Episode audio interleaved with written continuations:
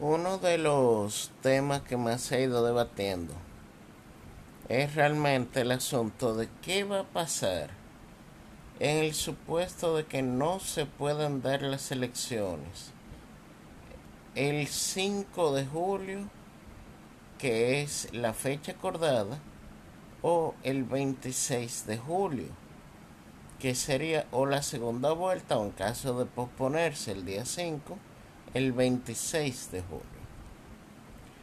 ¿Por qué yo planteo este escenario?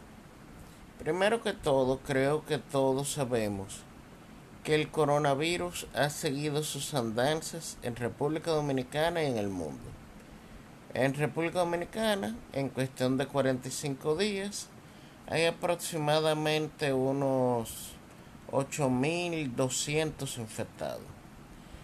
Entonces, fácilmente de aquí a allá podemos tener, qué sé yo, 10.000 o 12.000 personas infectadas, con su consiguiente número de 300, 400 muertos. Y unas elecciones podría ser un caldo de cultivo para que haya una explosión de casos.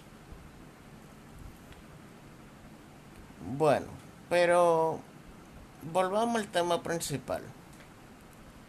Si eso pasara, primero, hay un debate muy interesante. La constitución dominicana señala de manera taxativa que el presidente y el vicepresidente son electos cada cuatro años desde el 16 de agosto del año que fueron juramentados en el Congreso y cesan el 16 de agosto de cuatro años después, cuando es juramentado un nuevo gobierno.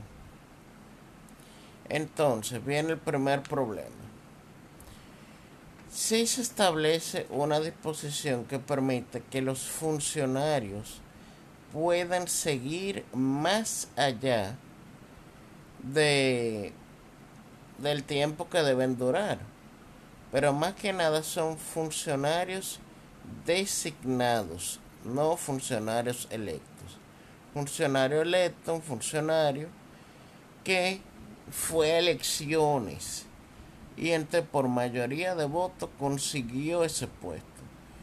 Una persona designada que no tiene la misma legitimidad que el otro fue nombrado por alguien puede ser un presidente, puede ser un consejo, por quien sea. ¿Y qué pasa con esa persona? Que si no se ha nombrado reemplazante, puede seguir hasta que se nombre un reemplazante. Entonces, ¿cuáles son las teorías básicas que se están esgrimiendo ahora mismo? Primera teoría. Hacer como que ese artículo que yo acabo de citar para funcionarios asignados también aplica para el presidente y el vicepresidente de la República, pudiendo ambos, en este caso Danilo Medina y Margarita Cedeño, permanecer hasta que puedan ser convocadas y realizadas elecciones generales en República Dominicana. Eso lo veo muy poco probable. Segunda opción. La segunda opción sería que se permita un gobierno provisional que si nos llevamos de la línea de sucesión presidencial la tendría que encabezar el número 5 de la lista. ¿Por qué el número 5?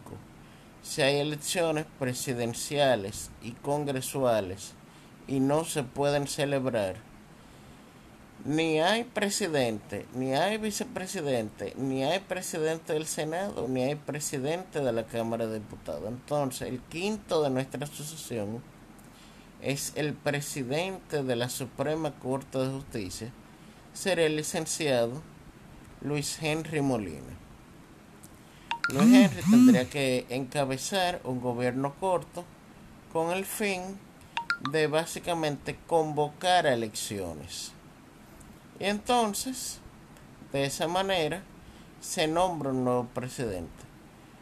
Ya la tercera alternativa, que eso sería más un arreglo político que algo basado en algún en alguna disposición legal es crear a través de un pacto como por ejemplo en España se hizo de la Moncloa o en Chile después de la salida de Pinochet un gobierno de unidad nacional por ejemplo en el caso nuestro como fue el gobierno de Héctor García Godoy de que realmente sea tanto con integrantes de la oposición como con integrantes del gobierno y cuya única finalidad sea también el nombrar un presidente después de haber hecho elecciones.